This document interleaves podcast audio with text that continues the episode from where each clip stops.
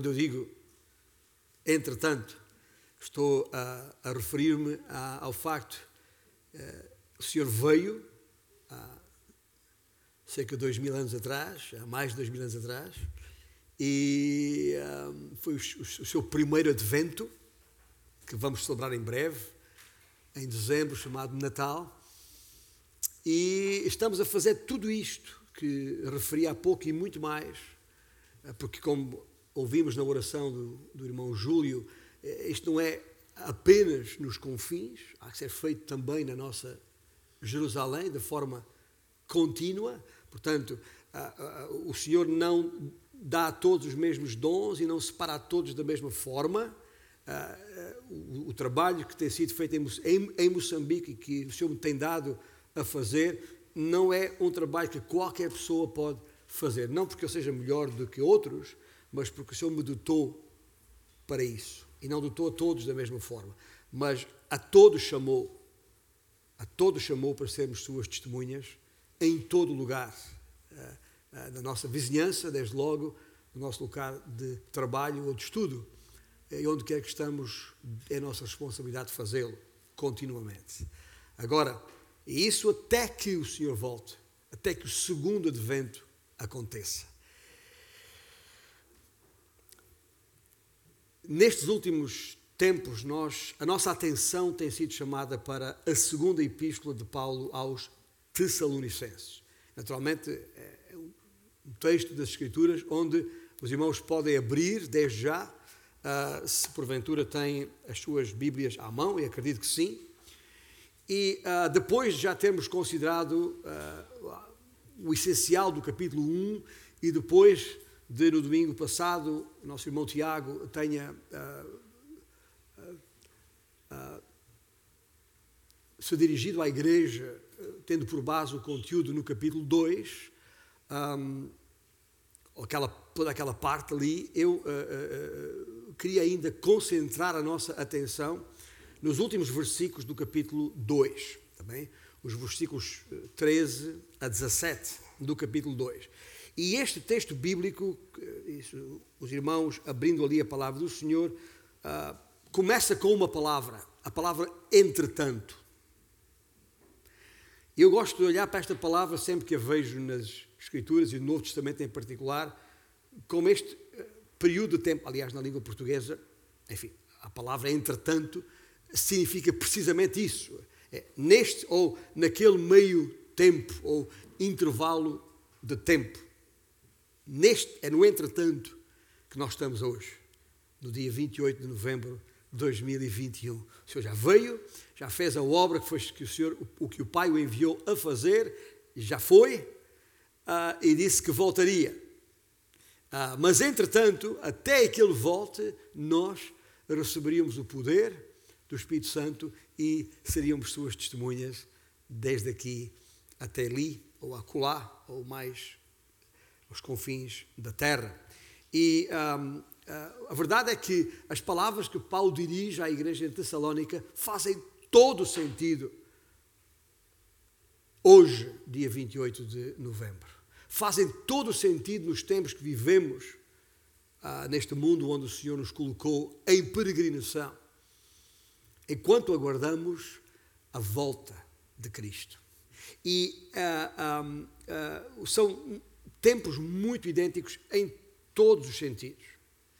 Mas vamos ler o texto já agora para percebermos melhor o que quer dizer com isto. Entretanto, versículo 13, devemos sempre dar graças a Deus por vós, irmãos amados pelo Senhor, porque Deus vos escolheu desde o princípio para a salvação, pela santificação do Espírito e fé na verdade, para o que também vos chamou mediante o nosso Evangelho, para alcançardes a glória de nosso Senhor Jesus Cristo. Assim, pois, irmãos, permanecei firmes e guardai as tradições que vos foram ensinadas, seja por palavra, seja por epístola nossa. Ora, nosso Senhor Jesus Cristo, mesmo e Deus e nosso Pai, que nos chamou e nos deu eterna consolação e boa esperança pela graça, consolem o vosso coração e vos confirmem em toda a boa obra e boa palavra. E nosso Deus, estamos na tua presença desde que nos unimos aqui como igreja e queremos continuar a estar agora que contemplamos a tua palavra, ponderamos na tua palavra, que o mesmo Espírito que a inspirou, Senhor, ilumine o nosso entendimento de maneira a perceber o que é que dela queres que retiremos em termos práticos do nosso viver hoje, aqui e agora. Por isso oramos nesse sentido, em nome de Jesus. Paulo dirige-se à igreja de Salónica, como é evidente, basta ler uma carta e outra, de maneira muito pessoal, muito emocional até. Passou algum tempo ali e tinha uma afeição especial por aquela uh, igreja. E essa sua afeição e essa sua relação tão próxima explica, de alguma maneira, a sua preocupação que ele expressa logo no início deste capítulo 2. Quando, uh, quando ele diz, um, irmãos, no que diz respeito à vinda de nosso Senhor Jesus Cristo e à nossa reunião com Ele, nós vos exortamos, e aqui está a expressão da sua preocupação, versículo 2, a que não vos demovais da vossa mente com facilidade, nem vos perturbeis, quer por espírito, quer por palavra, quer por exemplo, como se procedesse de nós, supondo que tenha chegado o dia do Senhor. Ou seja, pelas palavras de Paulo aqui, dá a ideia que ele estava preocupado, preocupado porque percebeu que a, a igreja estava a ser abalada, estava a ser perturbada e, e, e, eventualmente a cair em alguma instabilidade, a perder a sua força e a perder a sua tranquilidade ah, diante das circunstâncias de perseguição, como aliás já falámos. E portanto, a sua a abordagem que ele faz neste momento específico é obviamente no sentido de restaurar esse equilíbrio, ou melhor, restaurar o equilíbrio, resolver aquele desequilíbrio pontual que a igreja estava a experimentar. E para isso ah, ah, ah, era necessário ensinar, neste caso por epístola, aquela igreja em Tessalónica e ensinar-lhes algumas verdades que eles precisavam ouvir, atentar para refletir sobre, para que de uma vez por todas aquele, aquele, aquele engano, aquela ilusão que estava na raiz da instabilidade experimentada pela Igreja, então fosse removido, ou fosse removida de uma vez por todas. E a julgar por este versículo 2 que acabámos de ler, eles tinham caído no erro de pensar que o dia do Senhor, e o dia do Senhor, ah, nós vamos falar sobre isto muito nas próximas semanas, está bem? Eh, sobre o dia do Senhor, sobre o dia de Cristo, sobre a vinda do Senhor, sobre todos os uh, uh, eventos associados à, à, sua, ao seu regresso aqui. Uh, vamos falar sobre isso demoradamente e sem estarmos preocupados quanto tempo vai levar, mas é importante que a Igreja esteja bem elucidada, bem esclarecida a respeito da sua segunda vida, até porque nós fomos chamados a não somente esperar que ele volte, mas a amar essa segunda vinda. E, e isso não se faz com um salar de, de dedos. É preciso, desde logo, que a igreja esteja bem esclarecida, bem elucidada a respeito de todas as coisas concernentes ao dia do Senhor. E o dia do Senhor, direi apenas e agora, para o efeito. Em causa, o dia do Senhor a que Paulo se refere não é um dia, como hoje é dia 28 de novembro. O dia do Senhor ah, é, refere-se a um período de tempo que há de começar com o surgimento de Cristo nos ares, tal como ele falou a esta igreja na sua primeira epístola, para que não nos ah, preocupemos, porque vai chegar a esse dia, os irmãos podem reler em casa para ver como é que isso vai acontecer. E esse momento em que o Senhor Jesus há de surgir nos ares, ah, na teologia chamamos de arrebatamento da igreja, é, que, é, que é iminente, ou seja, que pode acontecer a qualquer momento, que talvez nem, nem possamos terminar este culto aqui juntos, estamos à espera que esse momento aconteça, é aí que começa o dia do Senhor. Ora, acontece que a igreja ali, pelos vistos, estava havia sido enganada uh, sobre esta ideia, pensando que esse momento estava ali ao virar da esquina, ok? levando muitos daquela igreja a, a cruzar os braços. Então, para quê trabalhar? Para que me preocupar? Para que ser empreendedor se é já amanhã? Percebe o, o problema? Isso levou muita gente ali. É um problema que ele aborda depois no capítulo 3 e nós vamos chegar lá. Mais, mais tarde, onde tem depois aquela frase paradigmática que acabou por se tornar também, ou transformar também num ditado popular que nós costumamos dizer: quem não trabuca não manduca. Ou seja, se não quer trabalhar, não coma. Tampouco. E esse uh, uh, é aquilo que Paulo escreveu a esta igreja, já no capítulo 3, versículo 10. E este era um problema. Era um problema que estava a causar, estava a perturbar estava a causar instabilidade naquela igreja. Por isso é que, e a partir do, do versículo 3, o apóstolo Paulo faz questão de uh, chamar a atenção da igreja. Escuta, esquece lá, esquece lá isso. Esse momento não vai acontecer sem que primeiro uh, entre em cena, digamos assim, Paulo não tem estas palavras aqui, mas está no versículo 3, a apostasia e o homem da iniquidade, também chamado filho da perdição, e que nós sabemos, e vamos estudar também isso mais tarde, ser ou referir-se ao anticristo. Bom, não, esqueçam lá, isso só vai acontecer depois de ele ser revelado, depois destas coisas serem manifestamente evidentes diante dos nossos olhos. Por isso, ah, ah, ah, ah não podemos ser abalados nem nos demovermos da nossa fé por causa disso. Ah, porque esse, quando isso acontecer, será evidente, não vai haver nenhuma dúvida, porque ele virá ah, com o poder de Satanás para enganar a muitos. E portanto, Paulo, de alguma forma, já está aqui trazendo ou procurando trazer alguma estabilidade à questão. Agora, notem, e porque aí aqui vem a questão uh, principal aqui. É verdade que ele diz isto, e é verdade que ele uh, vai mais longe neste capítulo 2, uh, referindo-se a, a, a, essa, a, a, esse mistério, que eu chamo mistério da, da, da, da revelado, revelando o, o, mistério da iniquidade. É uma expressão que ele usa no, no versículo 8. Uh, ah, ele, ele, ele, diz: essa, essa, essas coisas ainda não estão para acontecer. E, portanto, a nossa atenção deve estar naquilo que o Senhor espera de nós agora. E Paulo, de alguma forma, procura tranquilizá-los. Mas a pergunta que eu coloco neste momento é: será que o simples facto de disso referir, o simples facto disso constatar, uh, uh, o simples facto de saber que esses tempos de apostasia são tão terríveis, uh, e são, e, e nós vamos ver isso, como disse mais adiante, dado o enorme poder poder sobrenatural que o inimigo tem e, e, e, as enormes doses de ilusão e engano que ele vai proceder. A pergunta é: será que Paulo disse até agora o suficiente para tranquilizar aquela gente em Cristo Jesus, para acalmar os seus medos?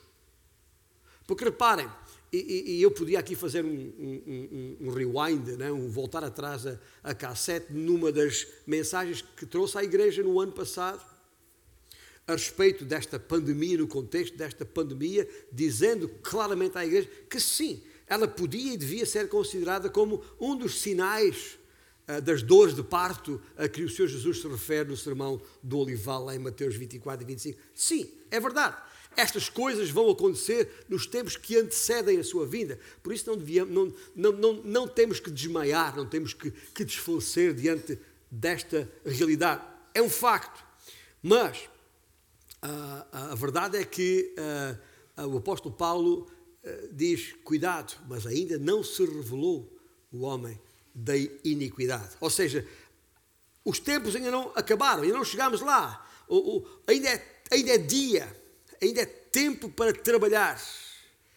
E, num certo sentido, estes versículos que, que se seguem, estes versículos até ao, ao versículo 12, inclusive, é exatamente esta preocupação que Paulo tem de eliminar aquele erro a respeito da segunda vinda e esclarecer a, ah, a respeito do final dos tempos.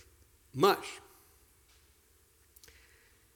entretanto, e essa aqui é a questão fundamental nesta breve mensagem que trago hoje à igreja aqui, é justamente guardar esta este vocábulo da nossa língua. Entretanto. Porque, entretanto, há muito para fazer. E é por isso que nós não podemos parar, encostar. Porque ainda há muito para fazer, há muito para construir, desde logo na nossa própria mente. E num breve parênteses direi que também precisamos de desconstruir muita coisa nas nossas mentes. Para poder construir algo sólido, estável, capaz de ser consequente relativamente àquilo que o Senhor espera de nós, talvez precisemos de desconstruir algumas, alguns, alguns conceitos, eventualmente alguns preconceitos que ainda estão inculcados na nossa mente, no fundo da nossa, da nossa alma. Porquê? Precisamente porque eh, isso que é preciso desconstruir pode causar em nós o mesmo tipo de instabilidade que causou na igreja em Tessalónica. E por isso Paulo vai mais longe. Notai o que ele diz no versículo 15 aqui. Assim, pois, o que diz, tendo isto em conta, já que sabemos estas coisas, ou, portanto, irmãos, permanecei firmes. E veja que, que, ele faz aqui o contraste com aquilo que escreveram no versículo 2, que há pouco li. No versículo 2, quando ele fala, não vos demoveis da vossa mente com facilidade. A mesma coisa que Paulo aos Efésios, quando disse: Não vos deixeis levar por qualquer vento de doutrina, não vos deixeis levar por conversa fiada, papo furado, como os nossos irmãos no Brasil dizem, ah, ah, neste sentido. Não, não vos demoveis da vossa mente com facilidade, nem vos perturbeis. E portanto, quando ele chega aos versículos 13, que nós lemos há pouco, e até ao final do, do capítulo, é evidente que Paulo ainda está preocupado com a estabilidade uh, uh, dos irmãos ali em Tessalónica. Aquela preocupação uh, prática, embebida na alma de, de Paulo, continua a ser para ele de importância primordial. E já agora eu dou graças a Deus por isso. Porque também nós aqui hoje, e não apenas os irmãos em Tessalónica, somos passíveis de sermos demovidos com facilidade somos passíveis de ser perturbados, abalados por qualquer coisa. E então, qual é a, questão que Paulo aqui, uh, para onde é que ele avança logo, direto, uh, para resolver, ou pelo menos para pôr algum bálsamo na, na intranquilidade da nossa alma, para trazer estabilidade. O que é que ele espera que o povo faça? Porque aquilo que ele espera que o povo de Tessalónica tivesse, esperava que o povo de Salónica tivesse feito, é aquilo que o Senhor espera que nós, hoje, aqui, agora, façamos. E o que é que está aqui em causa? Veja no versículo 15: que permanecei firmes, portanto, assim pois, permanecei firmes e guardai as tradições que vos foram ensinadas. Agora, algumas versões mais modernas tiraram a palavra tradições daqui, puseram a palavra ensinos, ah, porque há, enfim, há uma certa onda anti-tradições, como se todas as tradições fossem erradas. O tradicionalismo está errado, mas a palavra tradições no Novo Testamento e na linguagem do apóstolo Paulo significa precisamente ensinos. É isso que quer dizer. Aquilo que, ah, porque eu recebi do Senhor, ensino. Aquilo que o Senhor mandou que fosse ensinado a todos os que creram e foram batizados. Isso são as tradições a que Paulo se refere aqui. Há que permanecer nisso. Para quê? Para que quando as, as, as, as circunstâncias perturbadoras ah, emerjam, isso não fiquemos alarmados com a coisa, não fiquemos assustados, perturbados. Quando os ventos de, de, de doutrina começarem a, sufra, a, a, a, soprar, quando surgirem aqueles líderes falaciosos com palavras bonitas que a gente gosta de ouvir, Paulo diz que fazem coceira nos, nos ouvidos. Ah, ah, ah, que bom. É a linguagem do apóstolo Paulo, eu sei. Quando isso surgir, não, nos, não sejamos demovidos, não sejamos levados com facilidade. E, portanto, é preciso agarrar-se a algo que permanece Há algo que não vai com o vento. Há algo que não, que não se deixa ir em conversas. E isso é a palavra de, de Deus. É, é a palavra que permanece, como as Escrituras muito bem atestam em diferentes situações. Portanto, se nos vamos agarrar a alguma coisa, agarremos à palavra do Senhor.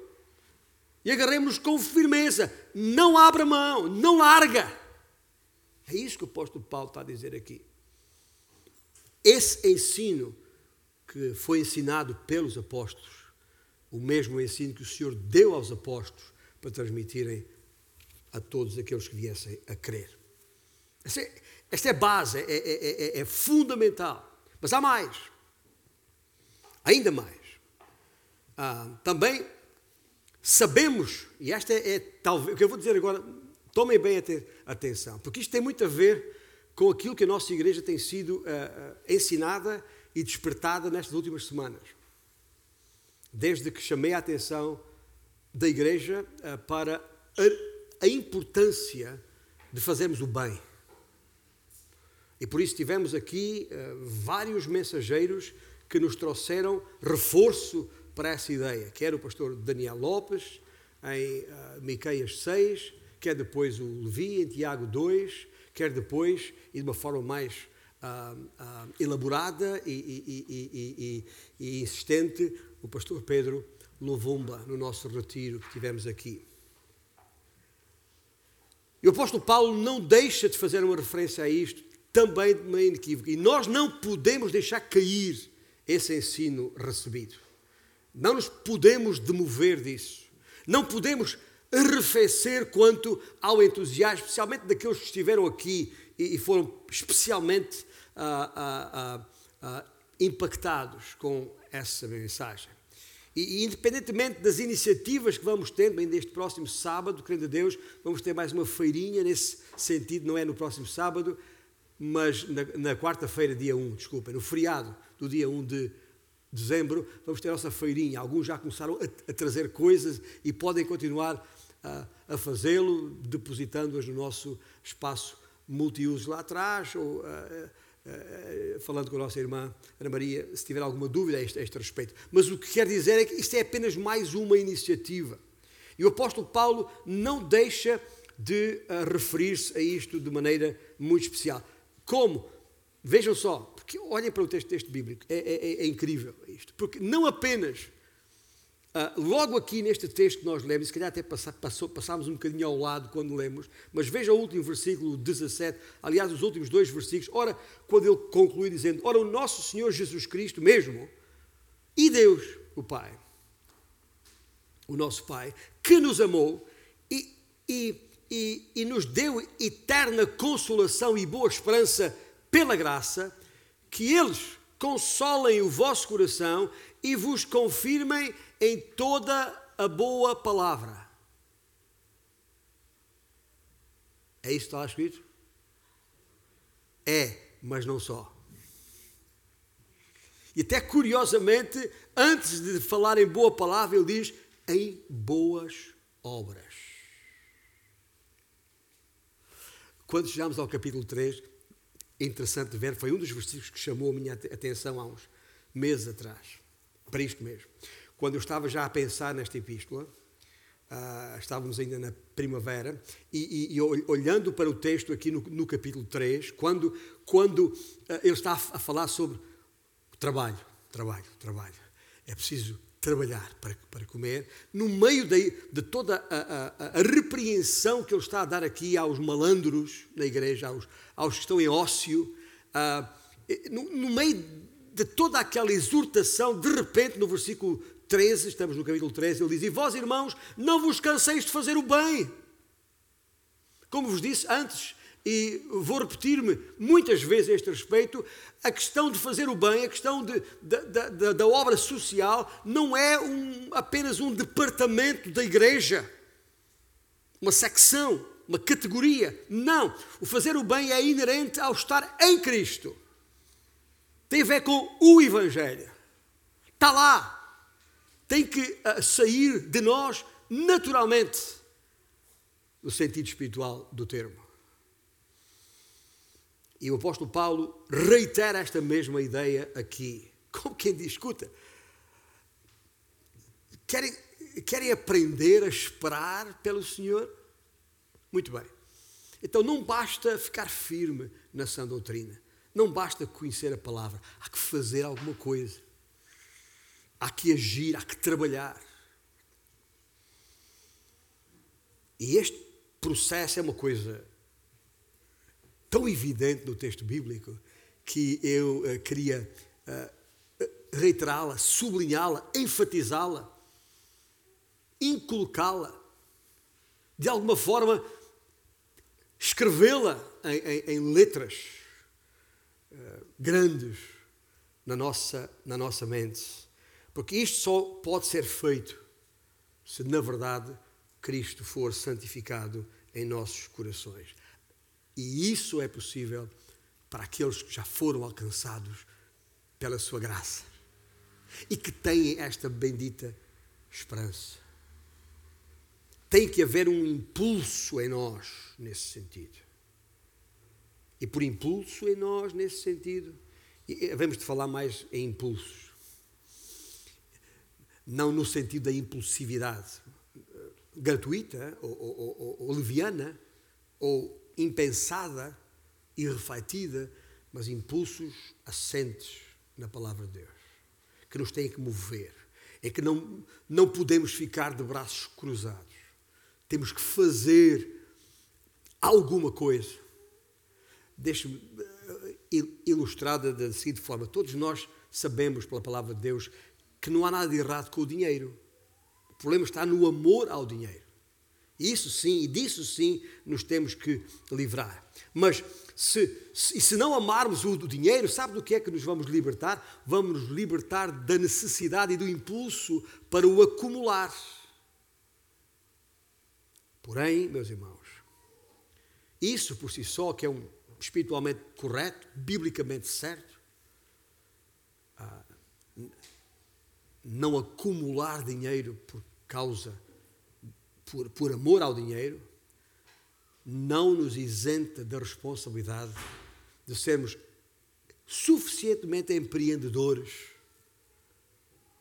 usar a cabeça e os recursos que o Senhor tem à nossa disposição para criar mais recursos que o Senhor há de pôr à nossa disposição, se não for por amor ao dinheiro, para podermos fazer o bem ao próximo, a quem precisa, como somos, somos, mais uma vez, exortados pelo apóstolo Paulo aqui. E, portanto, a questão da vida, da nossa vida laboral, tem que ser considerada e, e será alvo da nossa atenção em futuras mensagens também a este respeito. E por isso, queria apenas fechar. Há, há, há, outras coisas que podem e deverão ser ditas mais adiante a respeito de, deste texto. Há aqui muitas coisas mais. Há aqui ideias, ideias força, que sendo simples, não deixam de ser uh, uh, importantes para ter impacto nas nossas vidas. Mas uh, é melhor fechar com este versículo e esta ideia forte que está aqui em, em segundo, em, no capítulo 2, versículo 17, neste último versículo que lemos, que Jesus Cristo mesmo e Deus, nosso Pai, que nos amou, não esqueça isto, e, e, e, e nos deu eterna consolação e boa esperança pela graça, que eles, o Pai e o Filho neste caso, para além do Consolador, o Espírito Santo está em nós, por essa mesma razão, consolem o vosso coração e vos confirmem em toda a boa obra e boa palavra. E isso tudo, meus irmãos, entretanto. Entretanto, entre o primeiro e o segundo advento de Cristo. A segurança que o cântico que vamos entoar de seguida fala, este seguro estou em Cristo Jesus, a segurança que o consolo e a esperança na graça terão, terão inevitavelmente de produzir em nós boas obras. Porque foi para isso que fomos criados. Foi para isso que fomos feitos novas criaturas. Para as boas obras, as quais Deus de antemão preparou para que andemos nelas. A igreja diz amém? Amém. Fiquemos de pé então.